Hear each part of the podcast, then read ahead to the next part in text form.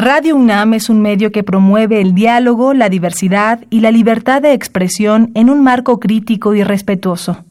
Los comentarios expresados a lo largo de su programación reflejan la opinión de quien los emite, mas no de la radiodifusora.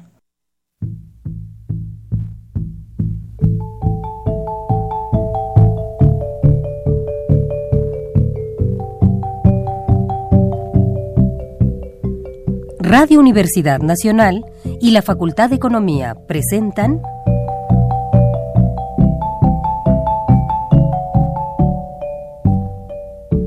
Los bienes terrenales.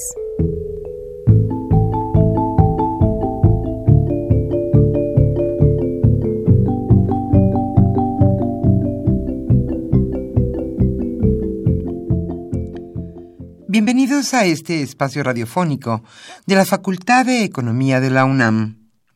Como cada semana, estamos aquí con ustedes para reflexionar sobre un tema interesante relacionado con la economía, la política, la cultura y las cuestiones sociales. En nuestra mesa de análisis participan destacados especialistas, quienes nos acompañan hoy en este estudio y como siempre, le invitamos a participar en este programa a través de sus llamadas telefónicas. Para nosotros es un gusto saber que usted desde su casa, desde su oficina o en el lugar donde se encuentre, se interesa en el tema que tratamos.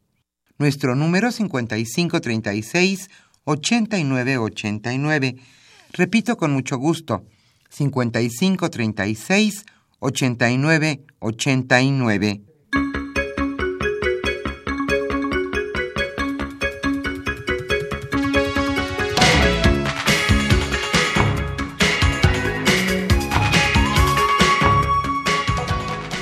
En esta agradable mañana de viernes aquí en la capital de la República, estamos nuevamente con ustedes en este subprograma Los bienes terrenales. Y el tema que hoy abordaremos es sin duda un tema que nos interesa a todos los mexicanos. Hoy hablaremos sobre el turismo en la economía mexicana. ¿Quién no ha disfrutado una playa, una selva, un bosque aquí en nuestro país? ¿Cómo se conforma el turismo en México? ¿Cuántos somos los mexicanos que turisteamos, por decirle de alguna manera? ¿Y cuántos son las personas extranjeras que vienen a, a nuestro país a disfrutar de nuestras bellezas naturales y cuánto aporta el turismo a la actividad económica en nuestro país. Ese será nuestro tema, el turismo en la economía mexicana. Hoy Rafael Buendía García charlará con dos destacados especialistas en la materia. Ellos son José Manuel Guzmán González y Daniel Villarruel Palma. A ellos les damos la más cordial bienvenida en esta mesa de Radio UNAM. Y a usted, amable Radio Escucha, como siempre, le invitamos a participar en nuestro programa a través de sus llamadas telefónicas. Para nosotros siempre es un gusto que usted se comunique a este programa. Nuestro número 5536 8989 y también nos puede seguir a través de internet en la página Los bienes terrenales. Hoy estaremos obsequiando a los primeros radioescuchas que se comuniquen a este programa, la revista Economía Informa, correspondiente a los meses julio-agosto de 2017. Antes de iniciar nuestra acostumbrada mesa de análisis, le invitamos a escuchar lo más destacado que se dio en materia económica en esta semana.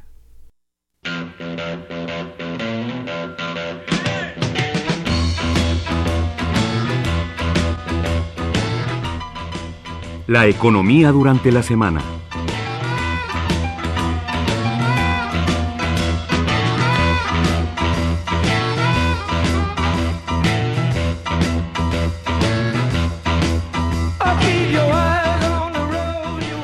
El Tratado de Libre Comercio y el sector automotriz. El sector automotriz de Estados Unidos rechazó ayer que el Tratado de Libre Comercio le haya fallado a los trabajadores de ese país. Esto de acuerdo con 10 de las más importantes compañías automotrices del mundo y 5 de los más grandes consorcios de autopartes con operaciones en Estados Unidos.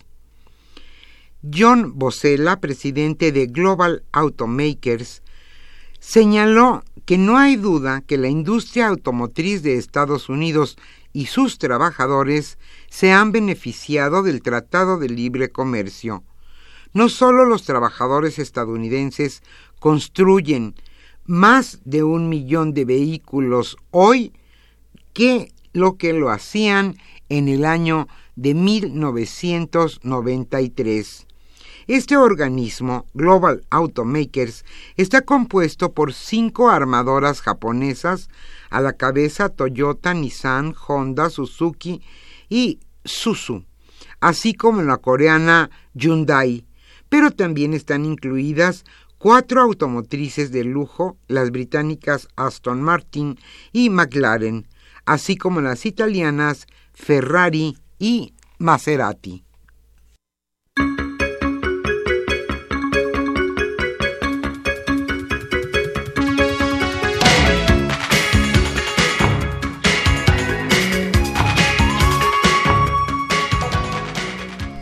México registra superávit en el agro. El comercio agroalimentario mexicano no solo ha tenido un resultado positivo con Estados Unidos, sino también con Canadá, donde el monto de las exportaciones rebasa el de las importaciones, mientras que en 2016 las exportaciones agroalimentarias de México a Canadá fueron de 1.815 millones de dólares estadounidenses, las importaciones representaron un valor de 1.290. 1.290 millones de dólares también estadounidenses. Esto de acuerdo con cifras de la Secretaría de Agricultura de Canadá.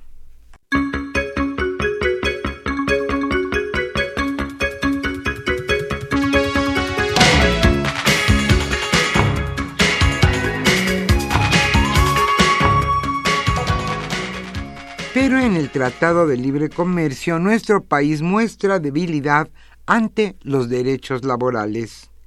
El tema de los derechos laborales es uno de los talones de Aquiles de México en las negociaciones del Tratado de Libre Comercio, ya que en México existen malas prácticas de outsourcing, las cuales contradicen los principios que se discutirán entre los países que lo conforman. Esto del outsourcing es que una compañía, por ejemplo, no tiene personal para limpieza y entonces contrata a otra compañía que a su vez contrata personas que hagan este trabajo. Y en México se estima que existen 900 empresas que ofrecen la tercerización, esto es el outsourcing y de estas únicamente 100 están registradas ante el IMSS y de estas 100 solo 40 pagan los impuestos que la ley señala.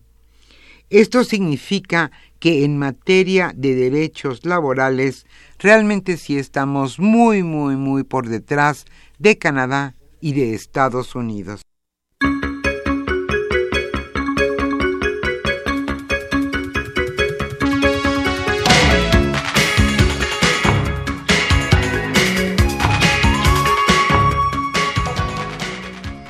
En México ya existen signos de riesgos de seguridad energética.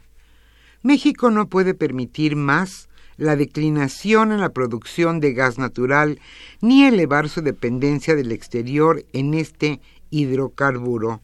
Esto lo advirtió la Secretaría de Energía. Por ello, Pedro Joaquín Codwell, secretario de Energía, dijo que ya se trabaja en la diversificación como freno a esta inercia. Veamos los datos. El volumen de importaciones de gas natural en el, año 2010 fue de 535 millones de pies cúbicos diarios, mientras que ya para el año pasado, 2016, fue de 1.830 millones de pies cúbicos diarios. Esto también según datos del Sistema de Información Energética.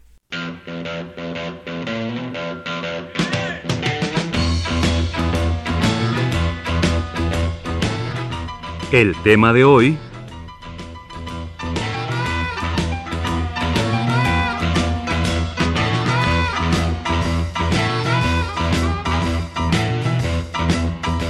Como señalamos al inicio de este programa, el tema que hoy analizaremos en nuestra mesa es el turismo en la economía mexicana.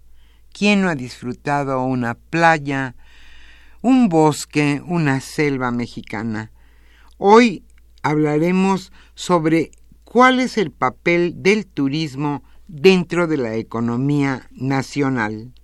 Rafael Buendía García charlará con dos destacados especialistas a quienes les damos la bienvenida en esta mesa. Ellos son José Manuel Guzmán González y Daniel Villarruel Palma. A nuestros, invitamos, a nuestros invitados les damos, como decíamos, una cordial bienvenida y a usted, amable radioescucha, como siempre, le invitamos a participar en este programa a través de sus llamadas telefónicas. Hoy estaremos obsequiando a los primeros radioescuchas que se comuniquen a los bienes terrenales la revista Economía Informa correspondiente a los meses de julio a agosto de 2017. Le invitamos a participar con nosotros. Usted y nosotros hacemos este programa Los bienes terrenales.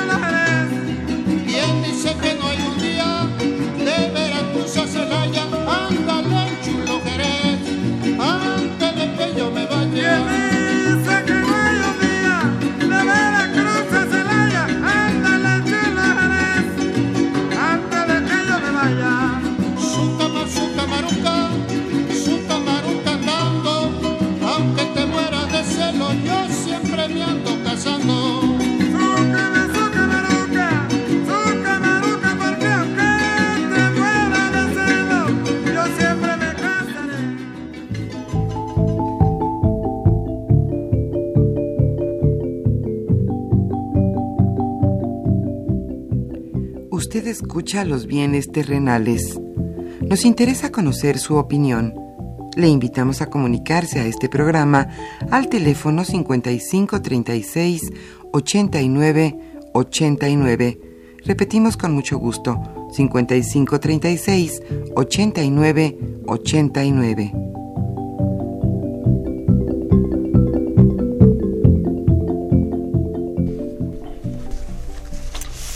Muy buenas tardes, queridos radioescuchas. Soy Rafael Buendía, su amigo.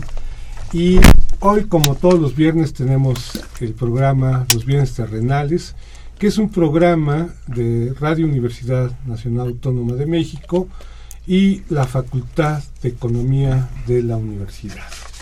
Hoy tenemos a dos profesores que a mí en lo personal me da gusto que hayan aceptado la invitación de estar con nosotros. José Manuel Guzmán González y Daniel Villarroel Palma, que además de ser profesores de la Facultad de Economía, déjenme decirles que ellos son los responsables del área de educación continua de nuestra facultad, donde se imparten cursos, talleres, diplomados y seminarios que complementan la formación de nuestros alumnos, que actualizan eh, la formación de nuestros egresados y que de alguna manera también al público en general que tiene otras disciplinas profesionales o simplemente por el gusto de saber que existen esos temas de su interés, pues tanto Daniel como José Manuel son los encargados de estos cursos. Y bueno, si ustedes quisieran ver esos cursos, en la página electrónica de la Facultad de Economía pueden tener ahí acceso, al igual que en la página electrónica de la Gaceta de la Universidad Nacional, que sale los lunes y ahí aparecen todos los cursos que imparte la universidad y en particular la Facultad de Economía. Y hoy los he invitado porque vamos a hablar del turismo en nuestra economía, en nuestra estructura económica. Es un sector, una industria que a veces a los economistas se nos va de largo.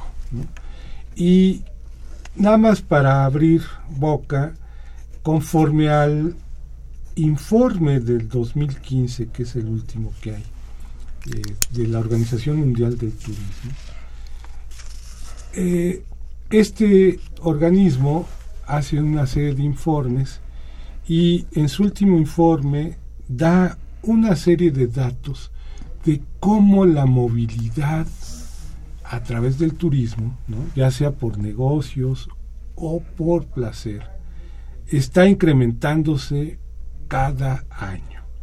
Voy a dar una serie de cifras y después les doy la palabra a mis invitados. Y por ejemplo, en el continente americano hay 193 millones de turistas que visitan ciudades, eh, playas, zonas arqueológicas de todo el continente. Europa, por ejemplo, toda Europa, incluyendo Europa occidental, oriental y la Unión, bueno, de la Rusia, y las repúblicas eh, que fueron de la extinta URSS son cerca de 451 millones. África 53 millones. Asia 279 millones. Medio Oriente 53 millones de turistas que visitan estos lugares y en términos generales, se mueven aproximadamente cada año 1.186 millones de seres humanos. Y bueno, México en este informe dice que ya somos el noveno lugar y recientemente, que todavía no ha sido publicado el informe del 2016 de esta organización, ya nos dice que somos el octavo lugar como país que atrae turistas, por debajo de Francia, de los Estados Unidos, de España, de China, de Italia, de Turquía, de Alemania, Reino Unido, y estamos ya allí. Es decir, es un sector que cada vez crece más y vamos a hablar sobre ese tema. ¿Quién empieza? A ver. Muchas gracias, este Rafael, buen día. Si me permites hacer un contexto eh, breve, histórico, sobre eh, una parte que analizamos los economistas en nuestra formación, que es eh, principalmente la historia económica de Europa y que los historiadores la han clasificado como el mercantilismo. Este comienza en el siglo XVI, por ahí de 1500, y prosiguió hasta fines del siglo XVIII, en 1700. Eh, se debatía en aquel entonces sobre eh, la pertinencia del libre comercio. Eh, aún así, el auge del comercio marítimo estaba establecido con mayor este, éxito en Holanda y en Inglaterra. eh, a través de este proceso mercantilista es un periodo donde también surgieron los estados-naciones. Y con ello además nació el deseo de la riqueza nacional. Ellos la medían en la cantidad de oro y plata que poseía un país. Sin embargo, el acontecimiento de 1492, con el descubrimiento de lo que llamaron América, ofreció la posibilidad de establecer y de extender redes de comercio y comunicación a nivel global. Estas consecuencias que tuvo en cada continente eh, tuvieron un efecto, causaron un nuevo estilo de vida que influyó en forma decisiva sobre su desarrollo eh, social, económico y cultural. Eh, en España, que se consideraba en el siglo XVI como la nación más rica del mundo, ya que creían haber encontrado la respuesta del tesoro que afluía de, de las colonias, por ejemplo, del imperio inca y de la famosa mina del Potosí, y de México, los estados como Zacatecas, Guanajuato, Pachuca, San Luis Potosí, etcétera. Sin embargo, los países eh, carentes de minas, como Holanda, Inglaterra, Italia y Francia, se cuestionaban sobre cómo podrían enriquecerse. Y para estos países eh, encontraron una respuesta. Y la respuesta fue a través de una balanza comercial favorable. De esto más tarde surgieron los grandes dilemas del tan anhelado enriquecimiento de las naciones. En aquella época los comerciantes crearon varias compañías y entre ellas estuvieron, el nombre lo va a decir todo, la compañía de los comerciantes aventureros. Surgió la compañía británica de las Indias Orientales y la compañía holandesa de las Indias Orientales. El ejemplo es que durante este periodo que descubrieron y se enfrentaron a grandes fenómenos que hoy día seguimos estudiando y que ellos fueron los problemas monetarios, tales como hoy les llamamos la inflación, la deflación y la variación en el tipo de cambio. Haré referencia solamente a un mercantilista que se llamó Antonio Serra. ¿Por qué? Porque él parte de una interrogante. ¿Cuáles eran los medios por los que un país que no posee minas ni de oro ni de plata podría obtener un acervo abundante de metales preciosos?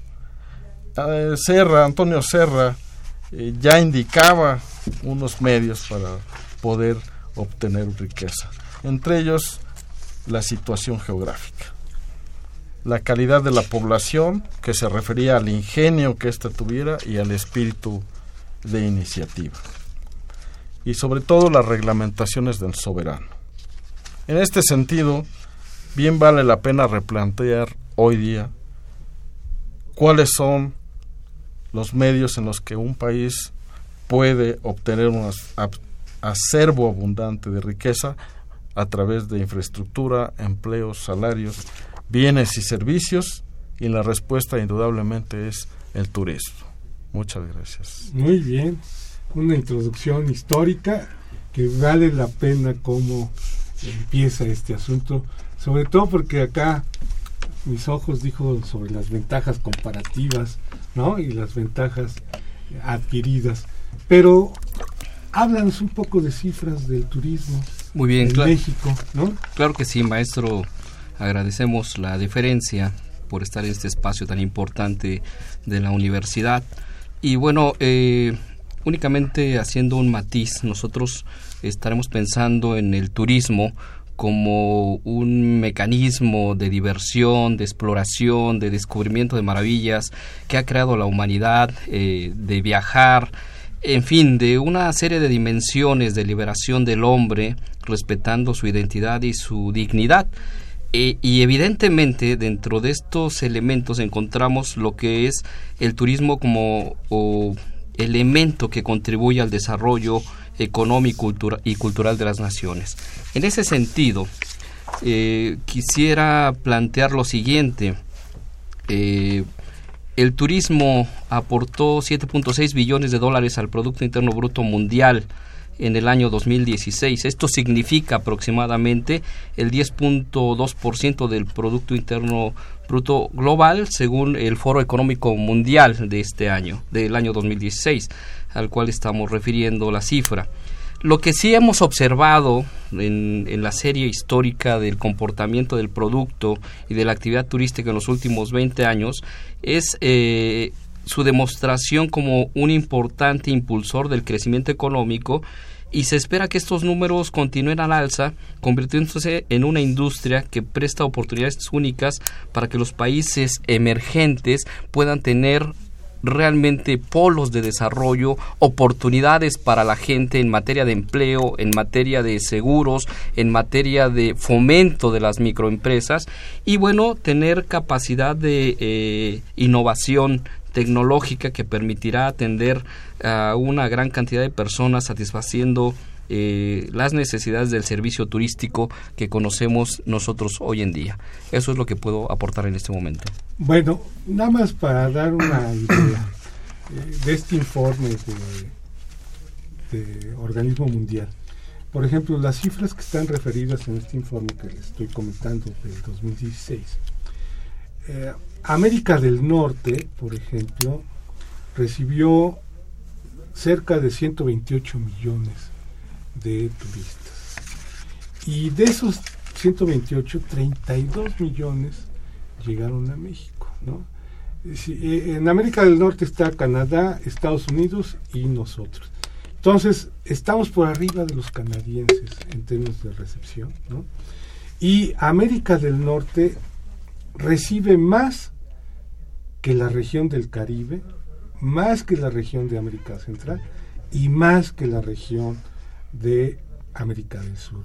Por citar algunos datos, por ejemplo, América del Sur, donde está Argentina, Brasil, eh, Venezuela, Chile, etcétera, recibió cerca de 31 millones. Es decir, todos esos países recibieron menos que México, que recibió 32 millones. América Central 10 millones, el Caribe 23, y si lo sumamos, igual estas dos regiones ¿no? América Central y el Caribe recibieron menos este, turistas que nosotros. Quiero dimensionar esta, esta cantidad de turistas porque se nos pasa ¿no? De, en nuestros análisis económicos que el sector turismo, la industria del turismo, es muy importante para nosotros, para la generación de divisas.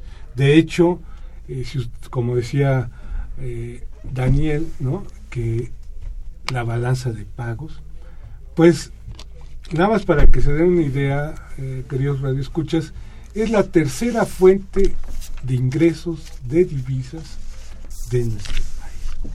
Por abajo de las remesas que hacen nuestros paisanos, que están radicados fuera del país y particularmente de los Estados Unidos y por debajo de las manufacturas, ¿no? Y está por arriba de los ingresos petroleros. Entonces, el turismo es importante. ¿Qué pasa con la infraestructura José Manuel. En, materia de infraestructura, de acuerdo con el eh, último informe sobre competitividad turística, viajes y turismo, podemos encontrar que hemos avanzado de manera significativa. Sin embargo, tenemos grandes retos por cubrir. Hoy la Secretaría de Turismo ha creado una serie de acuerdos con el sector empresarial para invertir en tecnología, crear nuevos polos de desarrollo turístico que sean capaces de ser polos de atracción en materia de, inversiones, lo cual eh, en nuestro país, eh, en, este sector y en nuestro país es particularmente importante. Uno de los grandes elementos eh, que tenemos hoy en día, sin lugar a dudas, lo constituye la parte de la tecnología cómo hemos logrado o qué hemos hecho como país para adaptar el medio tecnológico, las aplicaciones de Internet, la, eh, las apps, los, los, teléfonos celulares para demandar eh, servicios turísticos y también para ofrecer.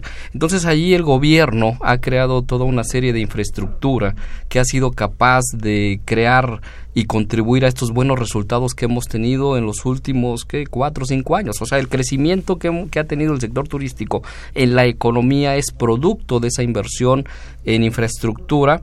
Se acaba de anunciar una inversión por tres mil millones de, de, pesos en varias zonas del país, ¿no? de, que, del norte, centro y sur. Y eso evidentemente eh, crea polos de innovación, pero también de atracción y de, de creatividad eh, de de productos turísticos para nuestro país. Eh, yo quisiera, este, Rafael, hacer hincapié en este, en esta descripción de cifras. Eh, hice un, formé un grupo de, países pertenecientes a la OCDE y los algunos países, por ejemplo España, donde su participación, en la participación del turismo en su producción, o su Producto Interno Bruto, eh, fue del 10.9% y genera un total de 12.7% en la participación de empleos del total. España, de cada 10 pesos que genera de riqueza, un peso es del turismo. Es del turismo, así y es. un empleo es derivado del turismo. Del turismo, así es. Y bueno, el segundo que fue, fue Portugal, que participa en su Producto Interno Bruto nacional con el 8.7% y genera eh, empleos eh, con la participación del turismo al total de 9.2%. En México, que lo ubico en el tercer lugar, en el 2015 participó en la producción nacional, el sector turístico, con el 8.7%. Y la, la generación de empleos del sector turismo con respecto al total fue del 5.8%. Estos datos son del 2015. Eh, seguido de Francia y de Italia. Sin embargo, lo que quisiera recalcar es que esta selección de países son un atractivo turístico, pero porque eh, tienen un antecedente histórico y tienen una situación particular. España, Portugal, México, Francia Italia. España y Portugal como los precursores de las grandes navegaciones, eh, México que este, de, las grandes colonias que tuvo España, Francia la cuna de los del arte, de la belleza, e Italia en particular la cuna de los grandes financieros. ¿Quién no puede recordar la familia de los Medici o de los Peruzzi o de los Fungers allá en el año mil, entre 1300 y 1500. Entonces, estos países que menciono, digo, tienen una ventaja que tienen una trayectoria histórica. La clasificación de los viajeros, ya entrando en otra materia, de los viajeros internacionales, según el Banco de México y el Fondo Monetario Internacional, son dos que a su vez subclasifican en otras dos partes. Estos turistas internacionales, que son visitantes este, de otros países, que por lo menos pasan una noche en, algún tipo de alojamiento. En 2016 fueron 20 millones 663 mil turistas. Que por lo menos una noche, pasan en un alojamiento. Estos turistas internacionales también se clasifican en turistas fronterizos. Estos, estos eh, turistas se desplazan temporalmente hacia ciudades contiguas a la línea divisoria de entre dos países. Y en 2016 fue de 14 millones 415 mil millones de turistas.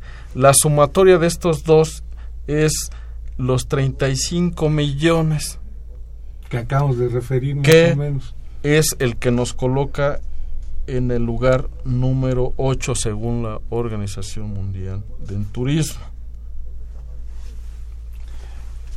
José Manuel. Sí, gracias. Para redondear esta cifra. Este, esta sí, claro. Eh, para el caso de México, la, de, la llegada de turistas internacionales es particularmente importante. En efecto, ubicándose en 34 millones 961 mil eh, llegadas eh, a nuestro país. ¿Esto qué significa? Significa un nivel superior en 8.9% respecto al año previo. O sea, sin lugar a dudas, nosotros teníamos una llegada de turistas internacionales en 2010 de 23.290 para 2011 eh, se ubica en 33.413 millones, pero el salto eh, importante se da de 2000 eh, prácticamente 11 a 2015. En 2015 ya teníamos 32.093 millones de, de turistas internacionales que ingresan a nuestro, a nuestro país.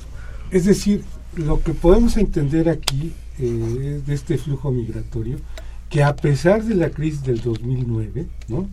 que a todo mundo le pegó, parece que los turistas se siguen moviendo, ¿no? En esta economía globalizadora en la que estamos inmersos y que parece ser que esa tendencia ya llegó para quedarse.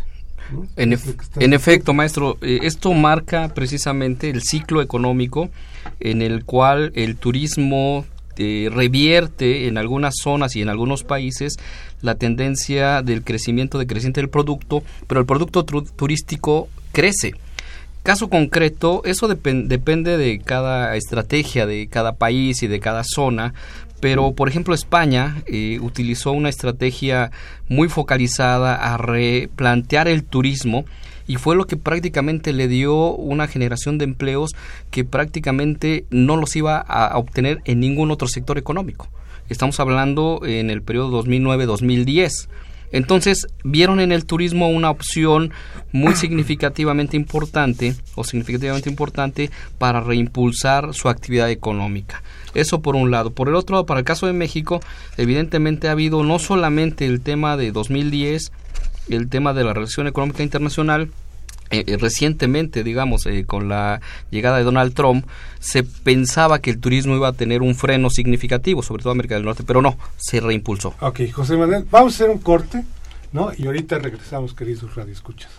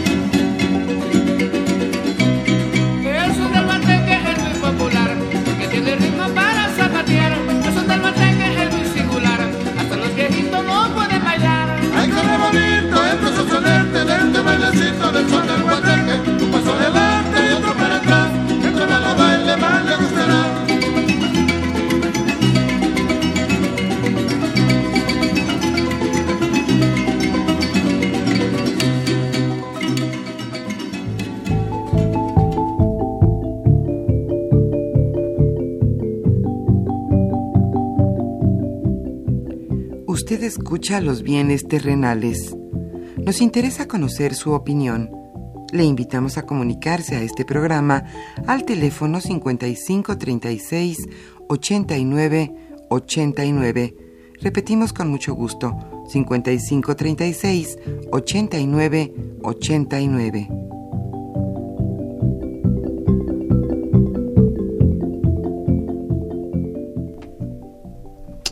Muy bien, ya estamos de regreso, queridos radioescuchas. Y bueno, le quisiera pedir a nuestros invitados, nada más para cerrar y darle oportunidad a las preguntas de nuestros queridos radioescuchas, ¿qué estrategias está haciendo el gobierno para fomentar más el turismo? Bueno, de lo más reciente que, que se anunció fue que en términos de infraestructura, por ejemplo, están pensando reactivar el ferrocarril, están, están pensando en una línea de autobuses y sobre todo en este en transporte aéreo. Son creo que los eh, la principal eh, política que ahorita estaba comentándose hace unos días este, en las noticias, lo cual se me hace eh, muy pertinente dado que no solamente es tener esa infraestructura, sino mejorar la calidad del servicio. O sea, la movilidad. La movilidad. enfocando. Sí, eh, sin lugar a dudas, uno de los factores eh, estratégicos que está instrumentando la Secretaría de Turismo es esa inversión que está trayendo hacia por lo menos eh, el top de nuevos desarrollos eh, turísticos. Por ejemplo, Acapulco se le va a inyectar una inversión de pues más de 100 millones de, de, dólares. También, por ejemplo, en Sinaloa, en Isla Cortés, 600 millones. Eh, la laguna eh, Hislop eh, en Quintana Roo, 400 millones. Es decir, la estrategia va en torno a crear condiciones de inversión, pero sobre todo reconociendo precisamente los polos de desarrollo que sean compatibles con ir mejorando las condiciones de vida de la sociedad. Así es. exactamente. Entonces, crear toda una cadena de valor en materia turística eh, se piensa en términos de la, del sector eh, hotelero, del sector eh, orientador de, de, los turistas, en fin, toda una gama de servicios que van creando un producto bruto turístico que fortalece esta estrategia. Algo que llama particularmente la atención de la Secretaría de Turismo es un, que toman un dato y que además es digno de reflexión, es lo siguiente, el 58% del total de turistas eh, que visitan a nuestro país de turistas extranjeros, el 58% viene de Norteamérica. Eso representa una enorme oportunidad, pero también un gran riesgo, dado las políticas que ha venido, digamos, instrumentando o el tono tan, digamos, eh, poco cortés que tiene el presidente norteamericano. Pero ante eso, precisamente la Secretaría de Turismo lo que necesita es crear varias estrategias. Una estrategia es fortalecer eh, el turismo en otras zonas, ¿no? en otras regiones del, del, mundo y bueno, crear esas condiciones de mejor transporte aéreo, mejor transporte terrestre. Eso sin lugar a dudas va a crear esas condiciones para, digamos, descentralizar esa parte tan, digamos, eh, marcadamente concentrada que tenemos de lo, del turismo eh, de Estados Unidos hacia nuestro país. No porque sea malo, sino simplemente una política eh, instrumentada por el gobierno de Donald Trump puede afectar significativamente estos muy buenos resultados que hemos venido teniendo. O sea, seis de cada diez turistas internacionales son norteamericanos. Exactamente. Bueno, vamos a pasar a las preguntas y comentarios de nuestros radioescuchas. Vamos a empezar con doña Irene Montiel de la delegación Venustiano Carranza y dice y nos pregunta qué tanto ha afectado la inseguridad al sector turismo. Humberto Arias de la delegación de Tlalpan Dice, debemos conocer México. Nuestro país ofrece lugares magníficos. En eso creo que tiene toda la razón el señor Arias, ¿no? José Luis Trejo Solís de la Benito Juárez. ¿Qué lugar ocupa el turismo en la economía nacional? Y yo creo que, eh, Daniel, tú mencionaste una serie de cifras, ahorita las repetimos para que el señor Trejo eh, pueda apuntarlas correctamente. Doña Cristina Hoyos, de la delegación Coajimalpa, dice, México es un país maravilloso, he viajado un poco y puedo asegurar que no le pedimos nada a ningún país. Aquí hay tantas bellezas naturales como arquitectura, museos, sitios históricos de gran belleza y les da un cordial saludo a nuestros invitados. A Guadalupe Bernal Dice, es fundamental hacer algo para que el turismo no dañen nuestros ecosistemas, que ese es otro de los temas del turismo, ¿no? Que, que de alguna manera eh, hay personas, y bueno, tenemos el ejemplo de Cancún, de los, sus manglares, hace un año, año y medio, que se oponían a un desarrollo turístico porque dañaban el manglar y habrá que señalar que la industria turística uh, sí daña los sistemas ecológicos, ¿no? Que, que, esa es la otra contraparte, la otra parte oscura de este sector. Benito Díaz de Ciudad Satélite dice, pide a los ponentes que se hagan comparaciones con respecto a países que tengan la misma escala. Por ejemplo, con España, que tiene alrededor de casi 35 millones de turistas al año, pide que los ponentes no sean tan subjetivos. Bueno, eh, no sé a qué se refiera don Benito, pero voy a darle un, un, un dato. Conforme a este informe de la Organización Mundial del Turismo, de su informe del 2016, México recibía cerca de 33 millones de turistas y España cerca de 68 millones. Es decir, casi nos duplica. Por eso España está entre los tres primeros lugares. Y ahí vamos.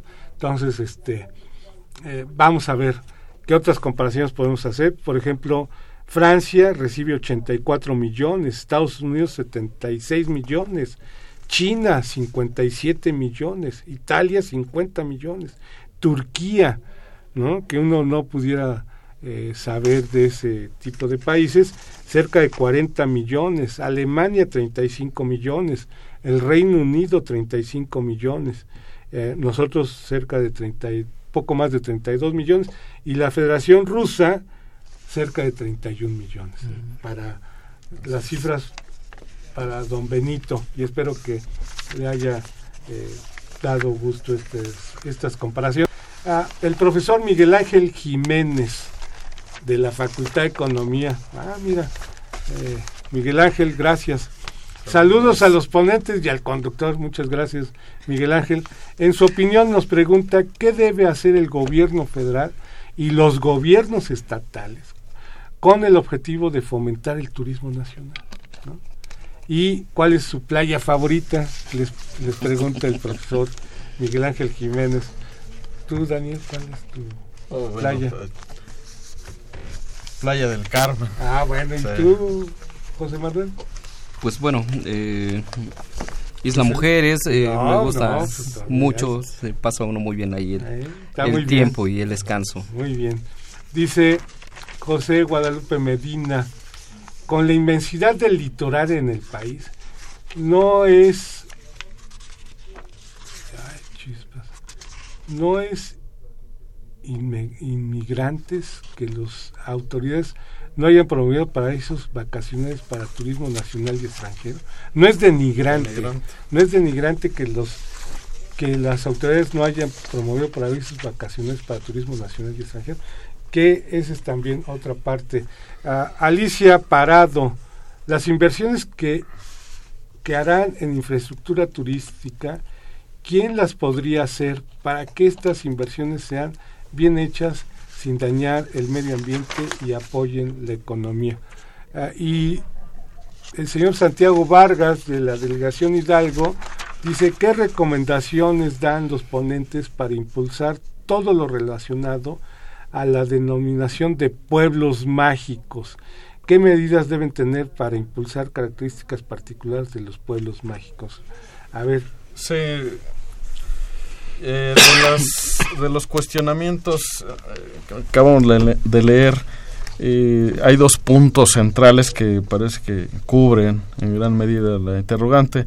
Y uno es eh, la certidumbre del turista, es decir, seguridad pero además de seguridad, las leyes del turista. O sea, un Estado debe de contar con esa claridad para proteger al turismo que llega a nuestro país. Y el segundo reto es el problema de lo sustentable y lo sostenible. Lo sustentable primero porque deben de haber las razones suficientes para llevar a cabo los proyectos eh, de turismo y lo sust lo sostenible porque además debe poderse mantenerse a sí mismo. Es decir, son las dos, los dos grandes retos que enfrenta eh, digamos, toda la economía en su conjunto, tanto la obligación del Estado, la obligación del sector empresarial y la obligación de nosotros los este, ciudadanos. Incluso habría que señalar, por ejemplo, eh, que muchas veces cuando nosotros eh, visitamos un lugar en nuestra calidad de turistas, pues siempre pensamos positivamente, ¿no? Es decir, queremos divertirnos, pasarnos un buen rato en los sitios que hemos seleccionado, pero creo yo que aparte de la seguridad, tiene que haber eh, los servicios médicos. A veces nos olvida que los servicios médicos, la infraestructura hospitalaria, es muy importante en nuestros centros turísticos. Eh, yo he visto muchas veces cómo hay turistas nacionales y extranjeros que se enferman y no hay forma de curarlos. Primero porque no hay médicos, después porque no hay farmacias y no hay hospitales, ¿no? Este, eh, que puedan ayudarnos en ese sentido. Y yo creo que los pueblos mágicos adolecen ese tipo de... Así es, eh, sí, en efecto. Eh, sin lugar a dudas, México, turísticamente hablando, tiene claroscuros. El, y uno de, esos claros que vemos en el sector turismo es una estrategia que ha creado, que generó el gobierno y que me parece no totalmente acabada, pero importante.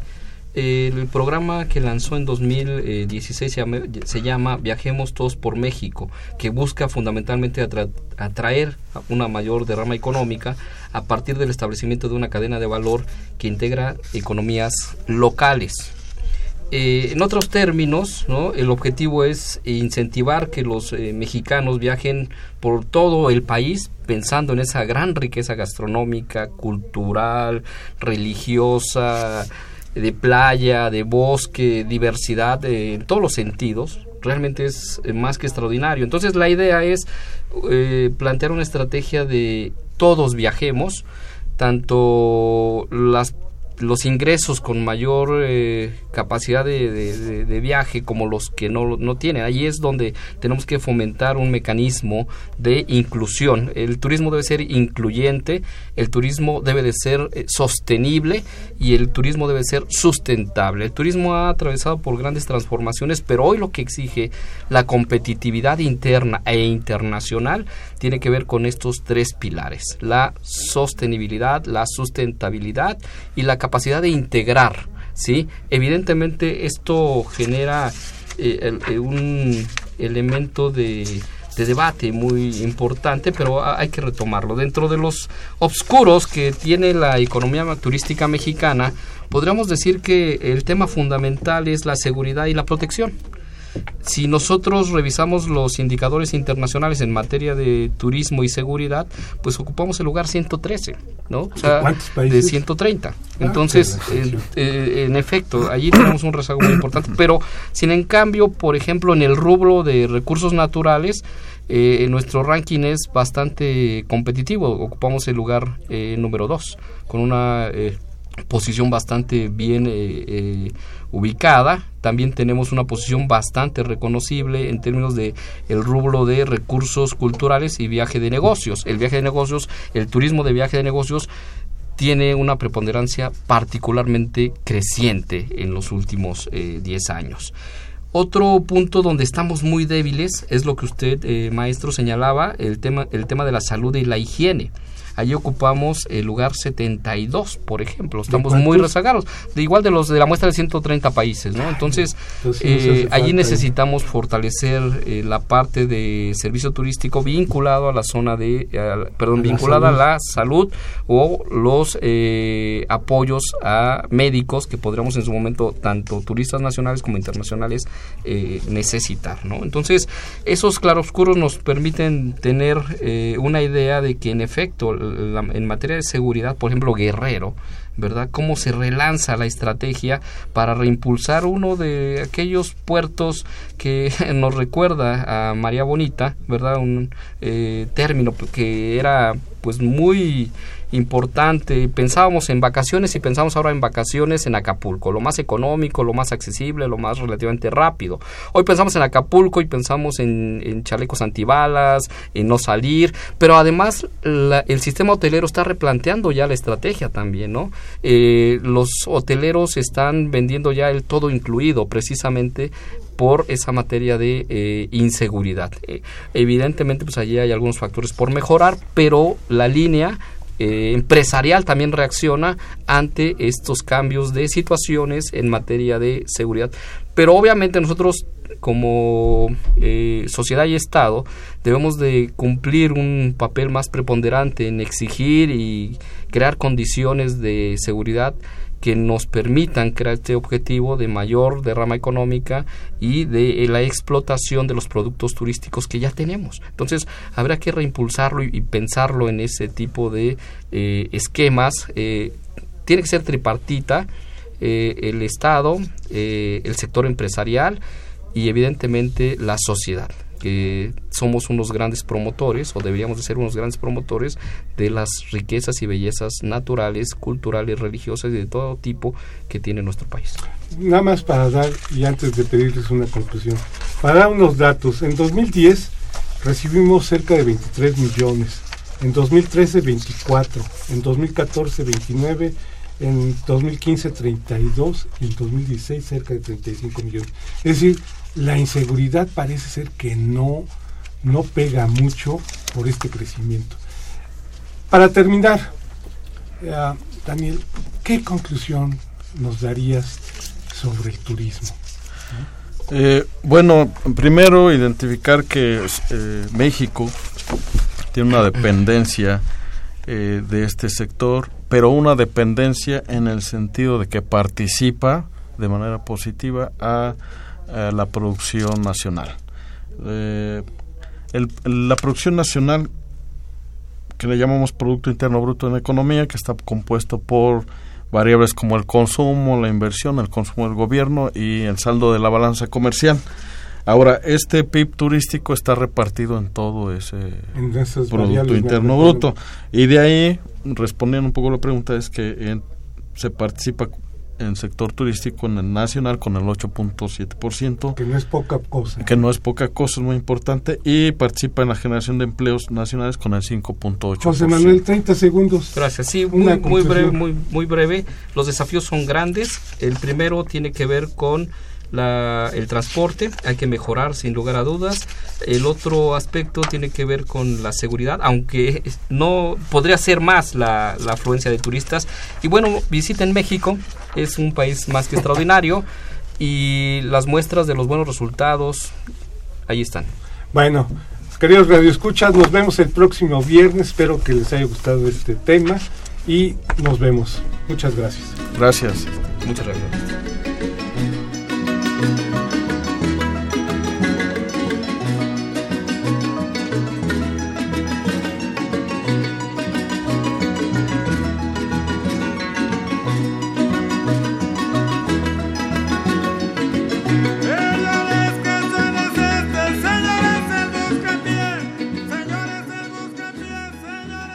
Agradecemos su atención y participación en este programa a través de sus llamadas telefónicas y la invitamos la próxima semana a la misma hora en otro programa más de los bienes terrenales.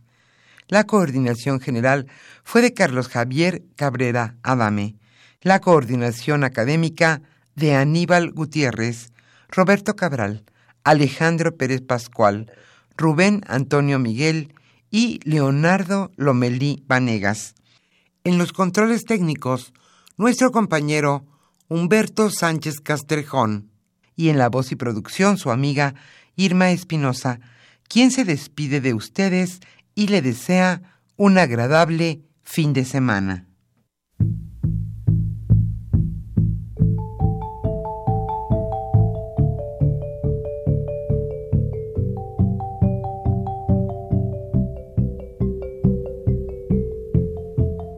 Radio Universidad Nacional y la Facultad de Economía presentaron Los bienes terrenales.